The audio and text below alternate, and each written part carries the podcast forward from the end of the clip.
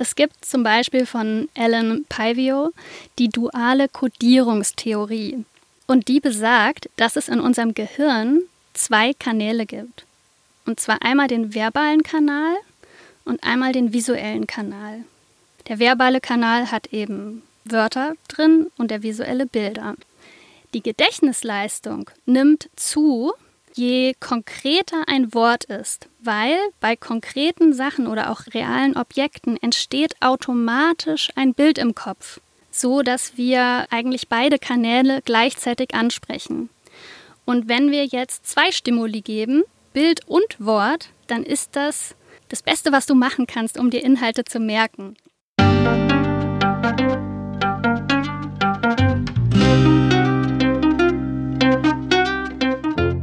Schön, dass du wieder reinhörst. Ich begrüße dich ganz herzlich bei Ich, wir alle, dem Podcast und Weggefährten mit Impulsen für Entwicklung.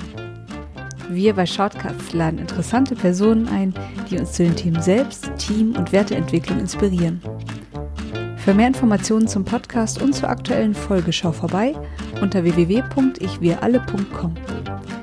In den Shownotes deines Podcast-Players findest du außerdem zusätzliche Infos zum Gast, den Inhalten dieser Folge und zu Shortcuts. Ich bin Maike Schellwitz, Redakteurin und präsentiere dir heute ein Gespräch zwischen Birgit Permantier und unserem Gast Britta Ulrich. Es geht in dieser Folge darum, wie wir durch Zeichnen im Business und privat Fokus gewinnen und unser Gedächtnis optimal unterstützen können.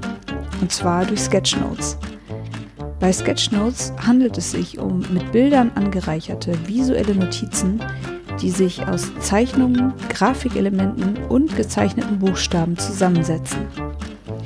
Das Zeichnen von Sketchnotes hat in Meetings, Workshops oder auch in Coachings viele spannende und sehr hilfreiche Effekte.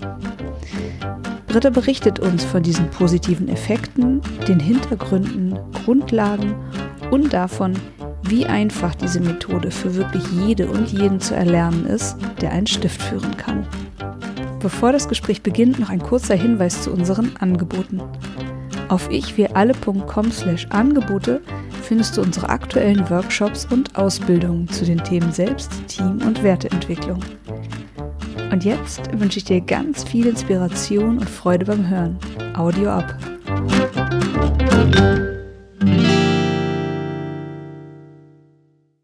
Herzlich willkommen hier bei Ich wir alle, Britta Ulrich. Du machst Unsichtbares sichtbar, so steht es auf deiner Webseite, und arbeitest mit Sketchnotes. Und damit hast du nicht angefangen, sondern du hast vorher bei Xing ein Research-Team aufgebaut und dich dann für die freiberufliche Arbeit mit Sketchnotes entschieden. Erstmal ganz kurz und herzlich willkommen, liebe Britta. Ja, schön. Danke, Birgit. Ja, schön, dass du da bist. Sag mal, wie kam es denn dazu, dass du dich auf Sketchnotes fokussiert hast? Ich habe das selber auf einer Konferenz kennengelernt und zwar auf einer UX-Konferenz in London und habe da einen Workshop besucht von Sunny Brown. Die hat ein Buch mitgeschrieben, Gamestorming heißt das, und das hat mich so fasziniert, dass es erlaubt sein soll, im Business-Kontext zu zeichnen und damit Fokus zu gewinnen, dass ich mir sofort zwei von diesen Büchern gekauft habe. Mhm, also so ging es los für dich. Und du hast ja schon früher, hast du mir erzählt, eine Verbindung zum Zeichnen gehabt. Ne? Also schon als Kind ist das eine Leidenschaft von dir gewesen. Und du hast einfach die Verbindung zum Beruf noch nicht so richtig gesehen. Ja, also wie wahrscheinlich viele Kinder habe auch ich gerne gezeichnet, immer und überall. Und habe dann irgendwann damit aufgehört, weil ich dachte, naja, damit kann man ja kein Geld verdienen. Oder man muss richtig, richtig gut sein, um irgendwie Designer zu werden oder Illustrator. Und dann habe ich natürlich auch andere Interessen entwickelt und habe Wirtschaftspsychologie studiert und bin im Research gelandet. Und dann ist es mir wieder begegnet und ich dachte so, das ist ja richtig toll, dass ich diese alte Liebe wieder gefunden habe. Dann hast du also jetzt dein altes Hobby zum Beruf gemacht. Und bevor wir jetzt so tiefer in deine Arbeit einsteigen, möchte ich gerne mal wissen, wie du Sketchnotes eigentlich definierst. Mhm. Naja, Sketchnotes, das sagt das Wort ja an sich schon, ist die Mischung aus Sketches, also einfachen Zeichnungen und Notizen, Notes. Und das in der Kombination kann in sämtlichen Berufen einen wahnsinnigen Mehrwert bieten. Als ich damit angefangen habe, kannte ich diesen Begriff Sketchnotes noch nicht. Und dann habe ich das einfach genannt Bildsprache für die Arbeit. Aber als ich das erzählt habe, haben die Leute dann immer gefragt, Bildsprache für die Arbeit, was ist das denn? Und irgendwann, als das Thema Sketchnotes aufkam, habe ich angefangen, das Sketchnotes zu nennen, weil die Leute damit eher was anfangen konnten. Wie gehst du jetzt damit um? Also womit verbindest du Sketchnotes und wie findet das Platz in deiner heutigen Tätigkeit? Sketchnotes helfen mir dabei, meine Meetings vorzubereiten und auch Workshops damit zu unterstützen. Also ich überlege mir im Vorfeld, was will ich rüberbringen und welche Worte und passenden Bilder bringen das Ganze auf den Punkt. Und ich habe angefangen, das in meinen Meetings und Workshops anzuwenden. Und das hat wahnsinnig viel gebracht, dahingehend, dass meine Teilnehmer aufmerksamer waren, wir schneller gemerkt haben, wenn wir aneinander vorbeigeredet haben. Und das war auch so der Moment, wo die ersten Leute innerhalb des Unternehmens gefragt haben, sag mal Britta, das ist ja wahnsinnig wertvoll, kannst du uns nicht auch mal die Basics zeigen? Hm? Also du hast dann angefangen, noch bei Xing, nehme ich mal an, die ersten Workshops zum Thema Sketchnotes zu machen für deine Kollegen und Kolleginnen. Ist das richtig? Ja, das stimmt. Die Agile Coaches, das waren bei uns so die ersten, die gesagt haben, das könnte ihnen wirklich helfen. Dann gab es immer mehr Leute auch von außerhalb oder auch von anderen Firmen, die gesagt haben, hey, könnten wir auch mal gebrauchen. Und so hat es seinen Lauf genommen. Und heute arbeitest du freiberuflich damit und hast deine eigenen Kunden, Coaching-Kunden, nehme ich mal an, und auch Workshop-Kunden. Ist das so? Genau, ja. Es gibt ja viele Menschen, die mit dem Malen eher eine ambivalente Beziehung haben oder auch mit dem Zeichnen. Wahrscheinlich Traumatisierungen aus dem Kunstunterricht, wer weiß, ja. Ich kenne das auch zum Beispiel bei meinen Coaching-Klienten, wenn wir mal am Flipchart stehen. Ich habe da einige Übungen, die ich mit denen mache, zum Beispiel ihre Familien- oder Arbeitssituation mal aufzumalen, um zu verstehen, wie die Beziehungen der Personen zueinander sind. Dann höre ich regelmäßig, ich kann das nicht, ich kann nicht malen. Ja, wie gehst du denn mit diesen Glaubenssätzen um, wenn du dein Wissen und deine Expertise an deine Kunden vermittelst? Tatsächlich ist es auch so, dass ich öfter mal am zu Beginn des Workshops frage, so, hey, wer von euch zeichnet denn eigentlich gerne? Und da gehen in der Regel sehr wenige Arme hoch. Die Hemmungen bauen sich ab, wenn man erstmal verstanden oder auch erfahren hat, dass das Ganze eine Technik ist, die man erlernen kann. Also jeder kann das ganz leicht lernen, wenn er ein paar Tricks kennt. Und ein Trick ist zum Beispiel, dass alles, was wir zeichnen, aus fünf visuellen Buchstaben besteht. Das ist ein Kreis, ein Viereck, ein Dreieck, ein Strich und ein Punkt. Und wenn du die Sachen zeichnen kannst, dann kannst du eben auch andere Sachen daraus zusammensetzen. Und wenn man dann noch ein paar Tricks lernt, wie wie setzt man Schatten oder Effekte, dann sieht das Ganze relativ schnell auch ansehnlich aus. Mhm. Kannst du mal ein Beispiel nennen? Was kann ich denn zum Beispiel aus einem Dreieck zeichnen? Ja, aus einem Dreieck kannst du zum Beispiel einen Diamanten zeichnen, indem du oben noch ein Trapez draufsetzt und ein M reinmalst und zwei Striche dazu. Und wenn man außenrum dann noch so kleine Glanzspritzer setzt, dann fängt er an zu brillieren. Du kannst aber auch eine Eistüte daraus malen oder ein Achtungsschild. Und du hast ja gerade gesagt, es gibt viele praktische Beispiele, wo du zum Beispiel gesehen hast in deinen Workshops, hey, da haben wir aneinander vorbeigeredet. Das hast du vorhin erwähnt. Ne? Also wie hilft es dir, diese Sketchnotes so praktisch zu gestalten, dass Missverständnisse aufgehoben werden? Mhm. Also dieses aneinander vorbeireden, das habe ich zum Beispiel oft beobachten können, wenn ich im 1 und 1 Gespräch mit meinen Mitarbeiterinnen war. Dann habe ich immer ein Blatt Papier dabei und einen Stift. Und wenn wir zum Beispiel besprechen, wie ein ideales Studiendesign aussieht für den und den Research-Ansatz, dann begleitet mich der Stift dabei. Und dann hat man eben einen gemeinsamen Rahmen, ein gemeinsames Bild davon, wie soll dieser Studienansatz aussehen. Und dann kommt es eben auch vor, dass die Mitarbeiterin mit dem Stift dazu kritzelt. Und so entwickelt sich das Gespräch und uns ist beiden klarer, worauf wollen wir eigentlich hinaus. Mhm. Welche anderen Vorteile hat es, wenn ich lerne, Sketchnotes für meine Arbeitstätigkeit anzuwenden? Ein weiterer Vorteil ist, ist, dass man sich Inhalte einfach besser merken kann. Ne? Visuelles hat einen höheren Aufforderungscharakter, dahin zu gucken, dahin zu hören, aktiv bei der Sache zu sein. Das fordert mich quasi heraus, mitzumachen. Und das ist ein wahnsinniger Vorteil. Ich meine, wir alle kennen diese Meetings, wo viele Leute zurückgelehnt, laissez-faire vor dem Meetingtisch sitzen, vielleicht noch nebenbei auf dem Handy rumtippern. Aber wenn da vorne was passiert, wenn da was entsteht, dann geht da meine Aufmerksamkeit quasi automatisch hin.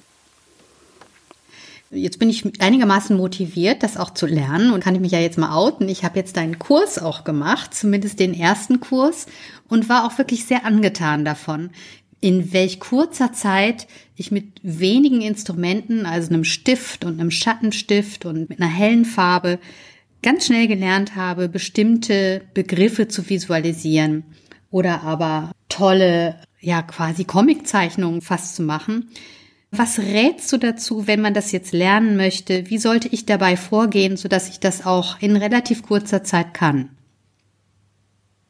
Mhm.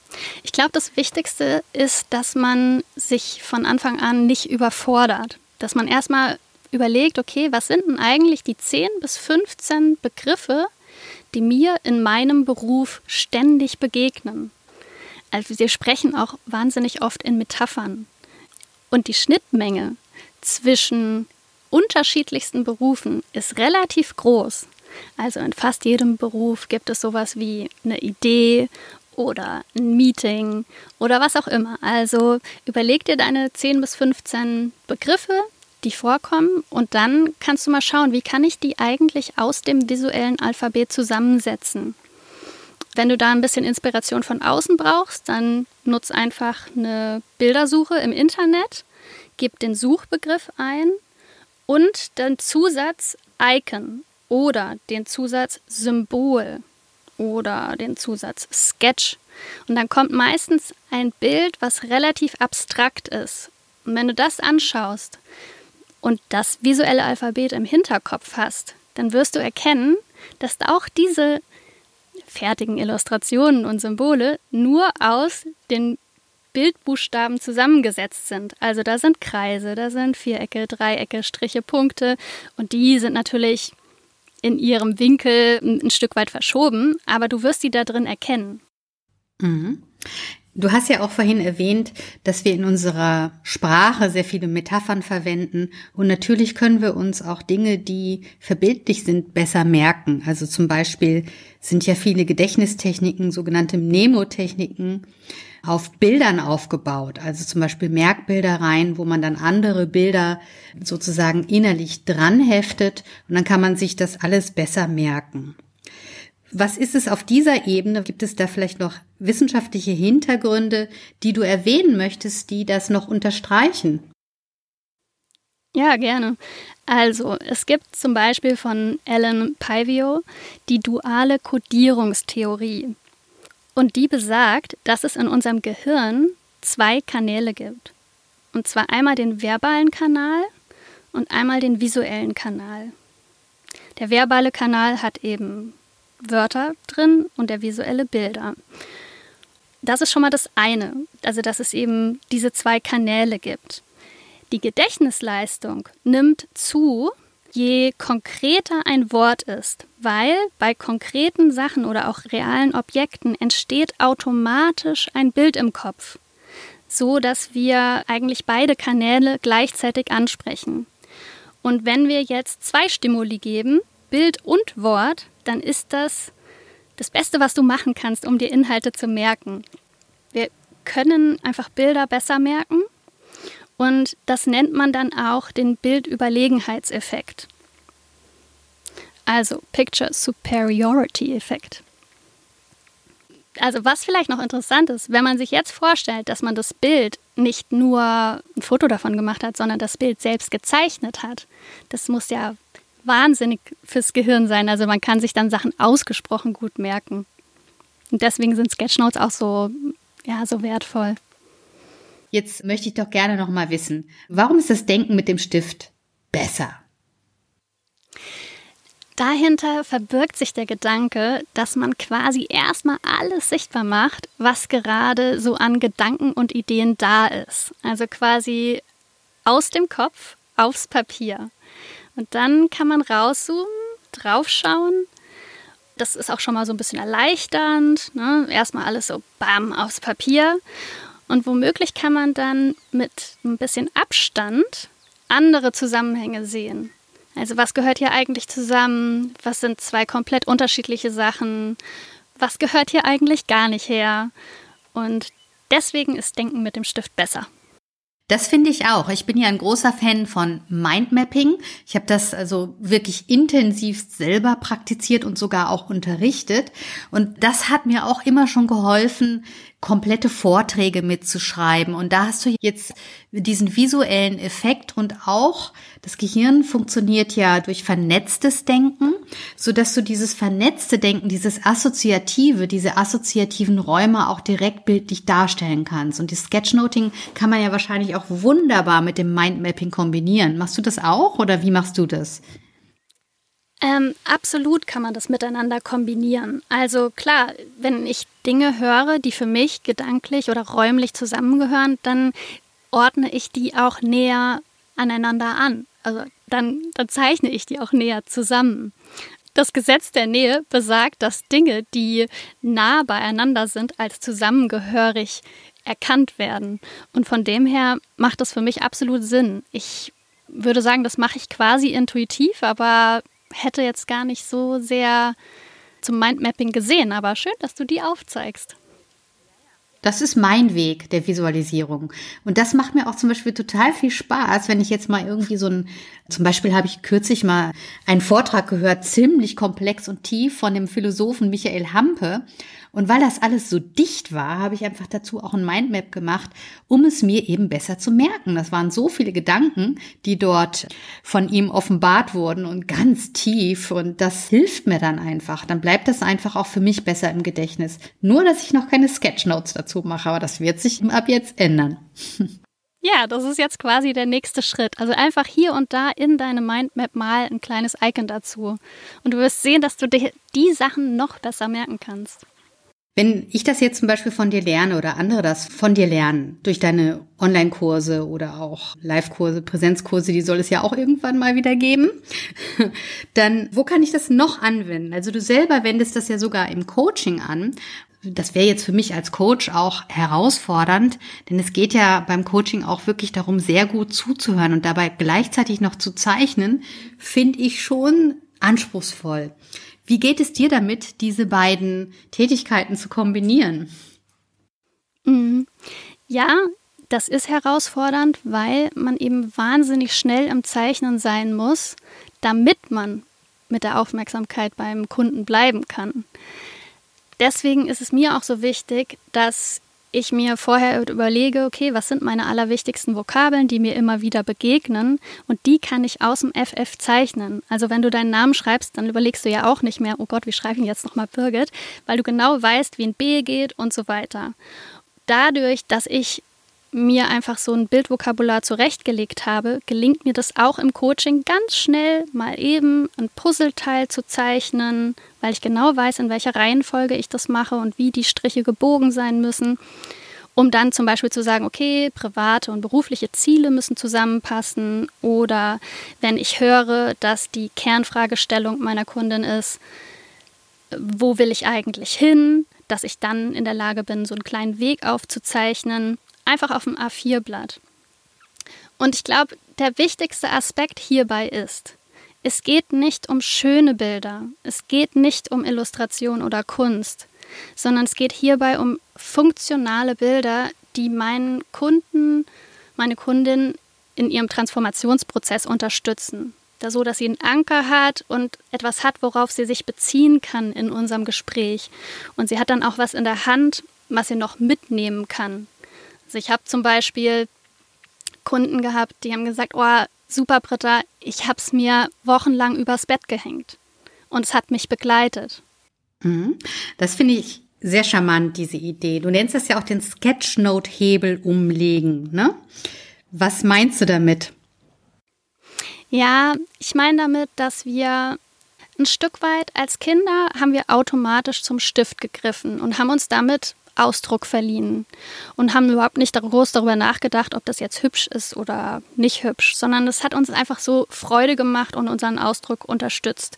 Und irgendwann in der Schule haben wir gelernt, ja, es muss ästhetisch sein, es muss irgendwie einen richtigen Winkel haben und äh, 3D und so weiter. Und durch schlechte Noten sind wir entmutigt worden.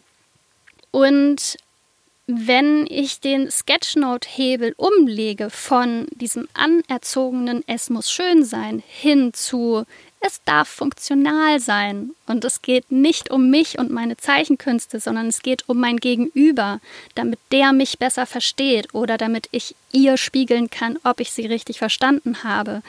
Das ist genau das, was ich meine. Lege deinen Sketchnote-Hebel um von schön auf funktional und Überprüf auch regelmäßig nochmal, wo der steht weil der switcht sich oftmals zurück.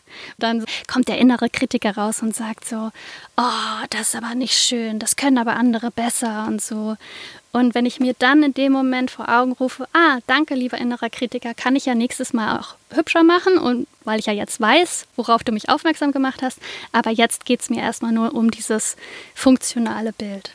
Das ist eine wirklich gute Idee. Du hast ja gerade auch beschrieben, dass deine Klienten oder du nennst sie ja Kunden, Kundinnen, sich diese Bilder, die du dann während des Coachings malst, auch an den Kühlschrank hängen oder in die Tasche packen, um sie immer wieder anzuschauen. Hast du da vielleicht ein paar Beispiele im Kopf, um das ein bisschen visueller für unsere Hörer zu machen? Was sind dir für besondere Erlebnisse im Kopf, an die du dich gerne erinnerst, wo das Sketchnoting einen Mehrwert gebracht hat oder ein Aha-Erlebnis? An die Kundin, an die ich denke, deren Fragestellung war es, ist mein jetziger Job noch der richtige für mich oder ist es langsam Zeit, den nächsten Schritt zu gehen? Und die Frage ist, wo will ich eigentlich hin und wie komme ich dahin? Und was wir gemacht haben, ist, ich habe einfach auf ein A4-Blatt einen Weg aufskizziert und die Kernfrage gestellt, wo will ich hin? Und dann haben wir uns angeschaut, okay, was hat sie denn auf ihrem Weg schon gesammelt? Also was sind eigentlich ihre Ressourcen? Das war dann so ein Köfferchen. Und dann haben wir auch so eine Art Venn-Diagramm drauf gekritzelt, wo sie ihre vier Stationen, die sie vorher hatte, es waren eben nicht drei, sondern vier, um mal zu schauen, okay, was hat sie da an Ressourcen in ihrem Koffer und was bedeutet das für die nächste Rolle? Also wie sollten die idealerweise geschaffen sein, damit sie auch ihre bisherigen Expertisen mit einsetzen kann? Das Interessante ist, ist, dass dann auf dem Weg auch nochmal andere Aspekte mit anklingen. Also hier war es dann so, ganz wichtig war ihr dabei, dass ihre privaten und ihre beruflichen Ziele zusammenpassen. Also haben wir da noch ein Puzzleteil dazu gemalt. Also zwei, die perfekt ineinander passen. Oder wir haben uns angeschaut, was ist denn das Geschenk an der jetzigen Situation, an dieser Situation, wo sie noch keine Entscheidung getroffen hat. Und auch das ist für viele Kunden ein totaler Gamechanger, einfach mal zu gucken, okay, diese sage ich mal, missliche Lage oder herausfordernde Lage, in der ich mich befinde, die kann tatsächlich ein Geschenk sein. Und da malt man dann auch einfach nur ein Viereck mit zwei Linien drüber und einer Schleife oben drauf und schon ist das Geschenk fertig. Aber das ist ein visueller Anker, ein Hingucker und das ist einfach etwas, was länger bleibt, als wenn wir nur darüber sprechen. Das hört sich so an, dass du wirklich deine Leidenschaft gefunden hast im Sketchnoting. Und ich möchte doch nochmal den Fokus auf das Verstehen und Hören denken. Denn manche Coaching-Kunden sind ja auch überhaupt nicht klar in dem, was sie wollen. Es gibt Leute, die kommen super strukturiert ins Coaching hinein. Die meisten aber brauchen uns ja, um ihr Leben und ihre Situation gut zu sortieren. Wie hilft dir denn dann dein Sketchnoting, das Sortieren besser hinzubekommen? Denn da musst du ja eigentlich auch auf die Dinge hören, die nicht gesagt wurden. Ich sag mal, bevor ich etwas zeichne, frage ich erstmal nach. Ne? Also ob das, was ich zwischen den Zeilen gehört habe, auch so vom Gegenüber bestätigt wird. So viel zu dem Thema, was wurde eigentlich nicht gesagt. Wenn jetzt jemand zu mir kommt mit ganz, ganz vielen Ideen im Kopf und einfach nicht ins Machen kommt, was ich dann gerne mache, ist das sogenannte Big Picture Coaching. Dafür braucht man ein riesiges Blatt Papier, ungefähr so zwei mal ein Meter oder man nimmt so drei riesengroße Flipcharts, die man nebeneinander klebt. Dann hat man einen Tisch vor sich, wo man einen riesigen visuellen Rahmen geschaffen hat. Ich meine, heutzutage in der jetzigen Situation würde man dafür vielleicht ein Infinity Canvas nehmen, also irgendwie ein digitales Whiteboard, Miro oder Mural oder sowas in der Art. Aber mit Papier ist es nochmal ein bisschen kraftvoller. Und was wir dann machen, ist, dass wir auf Post-its dass wir schauen, okay, was ist das Thema und was ist eine passende Struktur? Also beispielsweise, wir haben sowas wie vier Wochen oder vier Quartale, eine zeitliche Dimension und dann vielleicht etwas wie leicht, mittel, schwer oder je nachdem, was eben das Thema erfordert an Struktur. Und dann sammeln wir alle Ideen, die derjenige hat, auf Post-its. Packen hier und da ein Bildchen dazu, wenn das passt. Und der nächste Schritt ist es, das zu sortieren und zu verdichten und zuzuordnen in die zeitlichen Dimensionen oder den Schwierigkeitsgrad. Also diese beiden Dimensionen. Und dann wird nochmal ein Fazit gezogen und man schaut, okay, was sind denn jetzt aus diesem externalisierten Ideen, was ist das Allerwichtigste? Dann kann man Punkte kleben oder Herzchen verteilen, je nachdem, was gerade passend ist. Und dann auch wirklich konkrete To-Dos festlegen. Und zwar welche, die leicht zu machen sind, damit schon schnell auch die ersten Erfolgserlebnisse gefeiert werden können.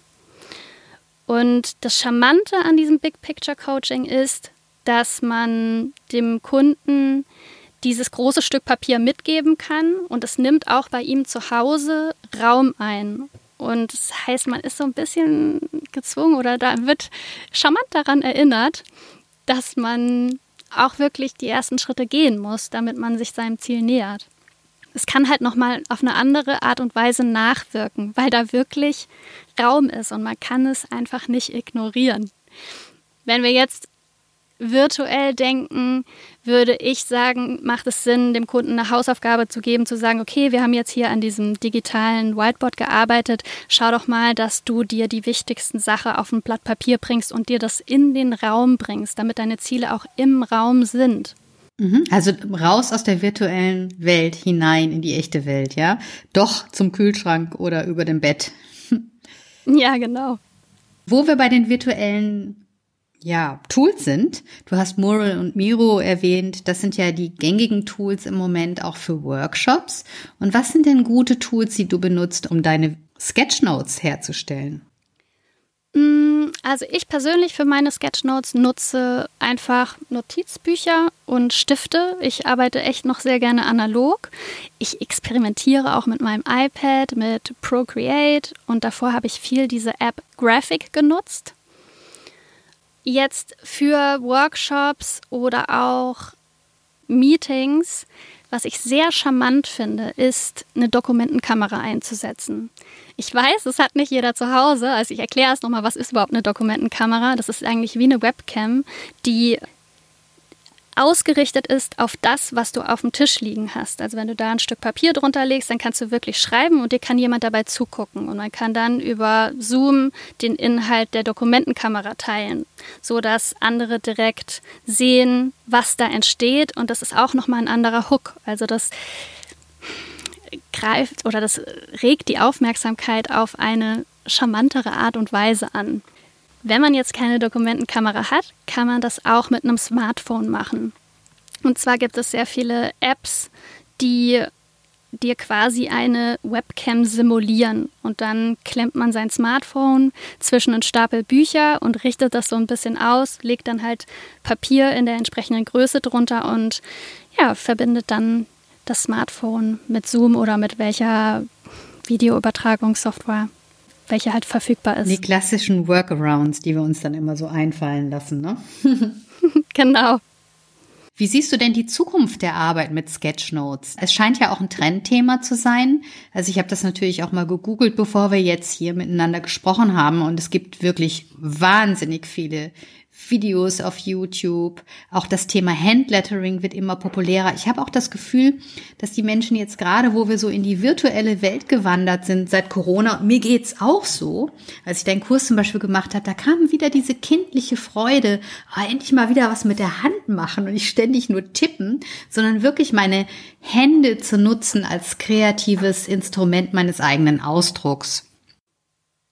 Und das ist genau das, was mich so fasziniert daran. Dieses unschuldige, etwas kindliche, äh, diese Begeisterung, die entsteht bei gestandenen, erwachsenen Menschen, die Vollprofis sind in ihrem Bereich und die sich trotzdem über ihre eigenen Zeichnungen so freuen können. Ja, ja, ich habe dann alle Zeichnungen erstmal in der Familie rumgezeigt. Oho, aha, und war ganz stolz darauf und so, weil die Ergebnisse sind ja auch sehr, sehr schnell sehr ansehnlich, auch wenn der Sketchnote-Hebel umgedreht war oder bewegt worden war. Man kann echt sehr schnell sehr schöne Sachen machen und es macht wirklich viel Spaß. Und wie siehst du das? Ich nehme mal an, also ich gehe davon aus, dass die virtuelle Welt weiter so bleiben wird. Sicherlich, wenn Corona vorbei ist, wird es auch wieder Präsenzmeetings, Präsenztrainings geben, aber eben, es bleibt doch sehr viel Virtuelles. Wie siehst du die Zukunft von Sketchnotes in der virtuellen Welt bei Besprechungen, Coachings, Meetings, Workshops? Mhm. Ich wünsche mir, dass noch ganz viele mehr Menschen zum Stift greifen und ihre Hemmungen ablegen, damit ihr Denken zu unterstützen. Denn heute sind wir ja manchmal auch relativ schnell unterwegs, so was E-Mails abschicken angeht oder mal eben was in Chat raushauen. Und das macht sich zum Teil auch bemerkbar. Also man merkt, okay, ups, da hätte ich vielleicht doch noch mal eine Sekunde länger drüber nachdenken sollen, bevor ich hier auf den Senden-Knopf drücke. Und dieses Tool zu nutzen, das ist etwas, was ich mir für viele wünsche. Ich wünsche mir, dass es mehr Dokumentenkameras gibt als Standardausrüstung oder eben, dass noch mehr Menschen auf die Idee kommen, damit ihre Meetings eben zu unterstützen. Und ich denke, es wird auch noch weitere technische Innovationen geben rund um das Thema. Also damit man einfach dieses Erlebnis was man mit dem Papier hat, auch digital erleben kann. Also es gibt ja jetzt auch schon Folien fürs iPad, damit die nicht so glitschig sind und damit es sich eher wie Papier anfühlt. Oder Bücher, in die man reinschreibt und die dann automatisch das digitalisieren. Also Innovationen rund um dieses Thema. Da können wir ja gespannt sein. Und du wirst ja sicherlich eine von den Early Adopters sein und uns das dann sehr schön mit deinen Kursen weiter zeigen. ja, mit Sicherheit. Okay, Britta, hast du noch irgendwas, was du unseren HörerInnen mitgeben möchtest, wenn sie sich auf die Reise machen wollen? Ja, also was ihr machen könnt, ist, dass ihr euren Aha-Moment aus diesem Podcast einmal aufsketcht und ihn dann auf Social Media teilt. Das würde mich sehr freuen. Und klasse wäre es, wenn ihr dann den Podcast und mich taggt, damit wir das auch mitbekommen. Mhm. Du hast ja auch, habe ich gelesen, eine Facebook-Gruppe, wo du Leute dazu animierst, ihre Sketchnotes auch zu teilen. Ne? Das ist ja dann auch etwas, wo ich mich hinbewegen kann, wenn ich mich mehr inspirieren lassen möchte und eine Community suche, die äh, auch dafür sorgt, das wissen wir ja auch seit Working Out Loud, dass man dranbleibt an einem Thema, ne? Ja, genau. Also wenn ihr euch zu dem kostenfreien Minikurs anmeldet, dann findet ihr da auch den Link zur Facebook-Gruppe. Ja, großartig. Dann sehen wir uns ja da oder irgendwie auf einem anderen Kanal. Ich danke dir jedenfalls ganz herzlich für das Gespräch, Britta, und für die vielen Anregungen, die du uns gegeben hast. Vielen Dank, Birgit, dass du mich eingeladen hast. Das war eine Folge von Ich, wir alle, dem Podcast und Weggefährten mit Impulsen für Entwicklung. Wir bei Shortcuts begleiten und unterstützen Unternehmen bei der Entwicklung von zukunftsfähiger Führung, Kommunikation, Unternehmenskultur und Design. Mehr Infos zu unseren Angeboten, zum Podcast und der aktuellen Folge findest du unter www.ichwiralle.com.